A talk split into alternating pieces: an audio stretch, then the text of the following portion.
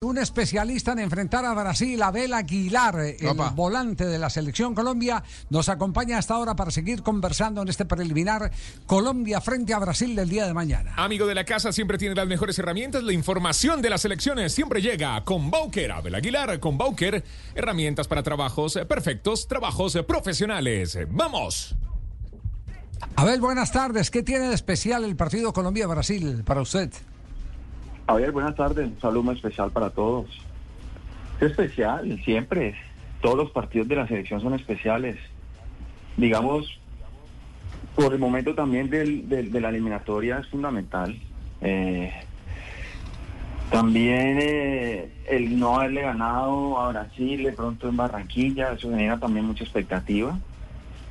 Yo, yo tengo mucha fe y mucha confianza que el grupo va a ser un buen partido y vamos a poder sumar sobre todo para el objetivo principal que es claramente el, eh, eh, estar en los primeros puestos para clasificar al mundial. Claro, usted se fue con el eh, grato honor que mientras estuvo en el terreno de juego nunca perdió Colombia. Abel, sí. to- Algunos pero-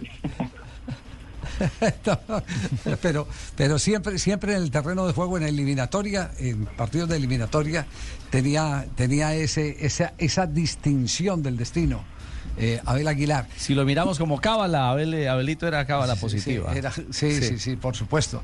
El, el que perdimos usted no jugó, que fue el partido de- del Campeonato Mundial del 2014. Claro. sí, ese que desafortunadamente no pude estar. Eh, Sí. Pero bueno, tampoco hubiéramos podido saber qué hubiese pasado, ¿no? Yo claro, claro que eh, estaba en el estado de suplente, me acuerdo, y, y estaba que entraba a jugar. Y solo miraba al profe a ver si de pronto por ahí me veía y, y me mandaba, pero bueno, no se dio.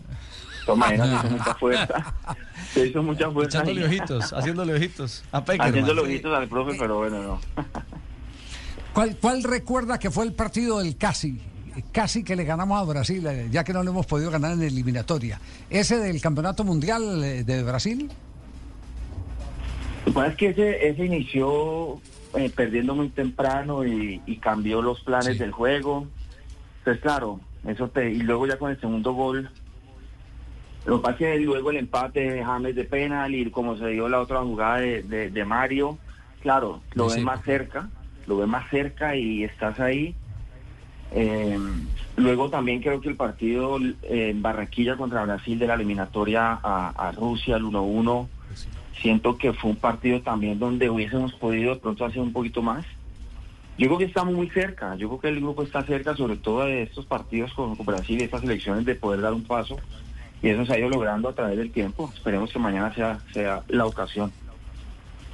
Abel, eh, en el tránsito de esta eliminatoria al Mundial del 2026, por momentos eh, no- nos viene la nostalgia. Hombre, qué bueno sería tener un jugador como Abel Aguilar en, en esa estructura del equipo de Lorenzo. Eh, ¿Usted quién le ve ese perfil de crecimiento? ¿A Kevin Castaño? ¿Ve, alguna alternativa real que tenga similitud con las condiciones de un volante que, le daba ese equilibrio, pero también esa salida clara a Colombia?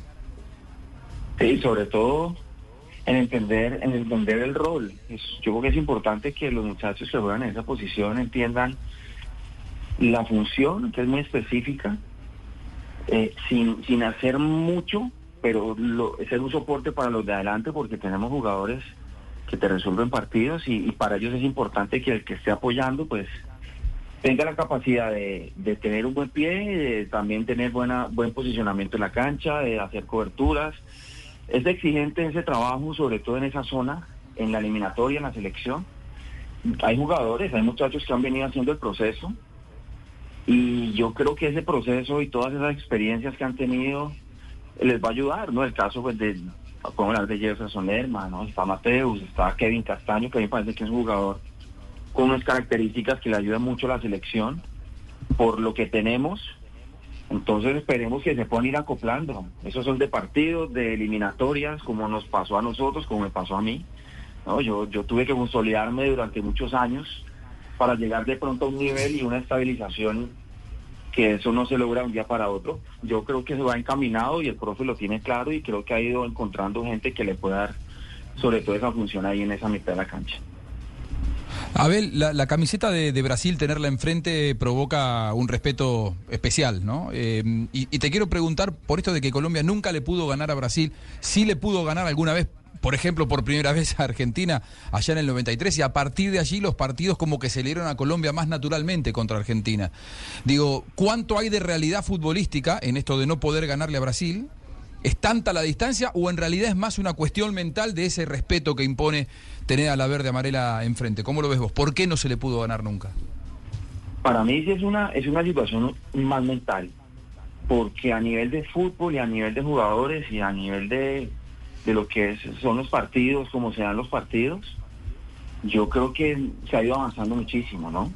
Con Argentina, contra Brasil, contra Uruguay, contra estas elecciones que han sido históricamente importantes en la región creo que se les ha ido eh, compitiendo diferente, pero sí ya pasa, yo creo que por un tema más mental, de verdad creer que sí, que sí podemos estar a la altura de, competir y de ganar, ¿no? Parece claro, el cambio generacional, traer jugadores nuevos, definitivamente pues hace que el trabajo en ese aspecto se tenga que hacer mucho más preciso, pero para mí es de ahí, para mí es un tema mucho más mental, de entender y de creer que sí se puede ganar y que esos partidos como el de mañana es ganable, así como puede ser cualquier otro rival. Aquí mira que siempre lo hablábamos y cuando yo estaba ahí, amistoso, eliminatoria, mundial, los partidos se deben afrontar de la misma manera, que eso es lo que hace una selección y ha hecho Argentina, ha hecho Brasil durante todo el tiempo, las selecciones que han ganado mundiales. Ese es el pensamiento y esa es la dinámica del día a día. Aquí no hay partido amistoso, aquí se tiene que ganar, aquí hay que competir y esa mentalidad se tiene que ir reforzando de esa forma. Esa es mi manera de ver y yo creo que tenemos equipo para, para poder también dar ese paso más. ¿Sabe, que Pablo Silas ahora hacía referencia de cómo eh, Brasil perdió frente a Colombia, la Colombia aquella de la generación de Guita en el Joao Belange? El técnico era Luis Alfonso Marroquín, eh, para, para que más o menos tengan una dimensión de lo mental. Marroquín, ¿qué hacía en los entrenamientos? Le ponía al equipo B la camiseta de Brasil y les decía, goleen, vayan, claro. pasen por delante, que la camiseta... Eh, eh, no gana sola. No gana, exactamente. Claro. Pero, pero no se atemoricen de ver, de ver el color de, la camiseta. Y, y, pudo conseguir celebrar ese éxito en el torneo Joao Belange eh, frente a una generación brasileña fenomenal, la generación comandada por Romario. Entonces sí es el tema, pasa un poquitico por lo mental, pasa indudablemente por lo mental es, eh, comprometerse con, el éxito.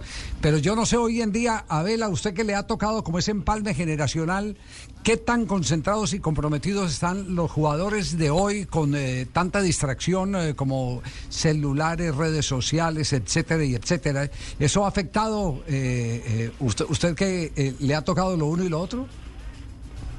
Sí afecta. Y el jugador de ahora, pero es la dinámica en, en muchos aspectos, ¿no? A ver, yo creo que Sí. Que, ante esas cosas lo que hay es que encontrar yo creo que soluciones y maneras de, darle pues un manejo distinto, porque en mi época cuando yo jugaba o cuando yo tengo memoria no había ni teléfono celular, entonces claro, no teníamos acceso a ningún, ninguna herramienta. Claro.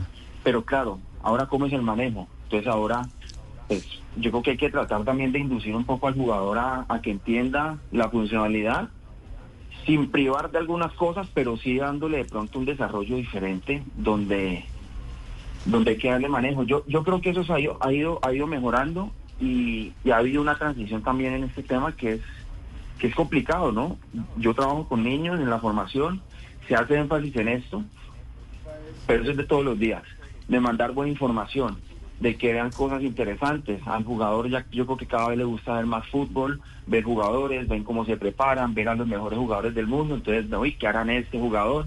¿Qué hará el otro? Entonces, sí, mire, aquí hay donde puede ver qué es lo que hace este jugador para ser el mejor y por eso están en selecciones, por eso ganan títulos. Entonces, creo que es saber utilizar esta herramienta de una manera adecuada, porque es una realidad y, y si no se utiliza bien, pues estamos perdiendo jugadores, porque hay mucha distracción y eso es una realidad, pero a la que nos tenemos que acostumbrar y acomodar y tratar de darle un manejo correcto. Sí, eso, eso es verdad. Tenemos que convivir con eso. Tenemos que convivir y, y- y buscar dar, eh, encontrar más soluciones eh, eh, que, eh, que privaciones.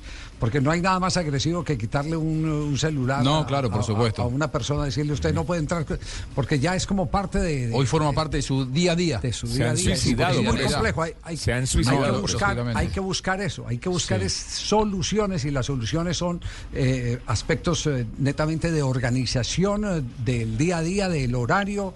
Eh, planificar exactamente la utilización de ese tipo de herramientas. Hace poco Sandra Sí. Rossi, la directora Sí. de neurociencia de River Plate, que trabajó Sí, mucho tiempo con Gallardo, eh, dio una entrevista, habitualmente no habla, y dijo que Gallardo, en los momen- en momentos determinados en los que estaban en concentración, todo el grupo juntos, almorzando o cenando, al que sacaba el celular le cobraba una multa de 100 dólares. Ajá. En momentos determinados. Y dice que todos los jugadores al principio se quejaban, pero que después lo entendieron y que ya nadie lo veía, un poco por el bolsillo, otro poco, otro poco por Convicción, nadie lo veía tan trágico. Sí, una, una pregunta final. eh, eh, Abel, ¿usted pasó por las manos de Nelson Gallegos y alguna vez? Por supuesto, por supuesto. ¿Sí? Gracias a Dios pasé por las manos de él. Gracias a Dios. No me diga, ¿qué aprendió con. Nelson Gallego? Es que me, me está llegando una, una noticia de que abre escuela de fútbol en, en el oriente antioqueño, el profe Nelson Gallego, escuela para niños de formación. ¿Qué aprendió usted con Claro. No, sí, yo pues rápidamente les cuento un poco. Él llega al Cali cuando yo llego en el año en el año 2000, eh, en una etapa donde yo estaba, bueno, donde tenía muchas dudas y él llega al Cali, él me ayuda mucho. ¿Qué hace Nelson? Nelson es un entrenador de formación, de, de- de fútbol en formación, donde es especialista en el trabajo específico del jugador. Eh, él se dedica a ver las falencias de los jugadores eh, y potenciar y empezar a trabajar en eso. Entonces yo me acuerdo que Nelson, él escogía un grupo y nos entrenaba todos los días temprano, pero él se dedicaba con cada uno. El que no tenía de pronto buen gesto de cabeceo, entonces él mismo con el balón y te- trataba de, de educar en eso, o en movimientos muy específicos. A mí, por ejemplo, yo llegué siendo volante 10 al Deportivo Cali, me enganche, y él me dijo, no venga, yo lo voy a poner un poco más atrás, pero tienes que mejorar agresividad, tienes que mejorar unos temas, y los empecé a trabajar, y él me potenció de una manera maravillosa. Yo le agradezco mucho a Nelson porque porque de verdad si, si él no llega de pronto yo no veo el fútbol de la misma forma Eh, y, y claro él lo que está tratando de hacer es un poco tener su centro de formación donde trabaja específicamente y le potencia las cualidades, las fortalezas, pero también el desarrollo de esas falencias del jugador. Eh, y eso es lo que ha ido haciendo y le ha dado mucho éxito. Eh, entonces eso, él se dedica en cada posición, diferentes características, él lo sabe hacer y eso hay que sentirlo y hay que tenerlo. Para mí es un don que él tiene. Eh, yo le agradezco porque él a mí me potenció y a partir de ahí mi proceso en el Cali fue totalmente diferente. Pude mejorar cosas, me sentí mucho mejor y empecé a ver el fútbol de una manera diferente y eso me ayudó realmente a, a llegar al primer equipo con 17 años, de debutar, de jugar. Entonces, pues yo le agradezco mucho y ojalá que, que le salga muy bien todo lo que está pensando, porque, porque eso se necesita. No, yo creo que, que aquí no hay gente muy especialista en, en mejorar ese desarrollo a todos los niveles, Javier, y, y a todo el técnico, físico, a nivel de fuerza. Es muy completo el trabajo que el profe hace y pues aquí aprovecho para mandarle un saludo y agradecerle porque él me ayudó mucho. Bueno, qué maravilla, ¿eh? Mu- Muy bien, muy bien, excelente referencia. Eh, Abel, un abrazo grandísimo. Esperamos que disfrute del partido de mañana y que tengamos la oportunidad después de eh, comentarlo tomándonos un café para eh, hablar de esto que nos apasiona tanto y que nos pone a dar tantas vueltas como es el fútbol de alta competencia. Muchas gracias por estar con nosotros esta tarde aquí en Brock Deportivo. No, Javier, a ustedes muchas gracias, un placer como siempre, ojalá que mañana logremos sacar un buen resultado y ahí estamos siempre también pendientes y para todo lo que necesiten como siempre. Un gran abrazo y saludos.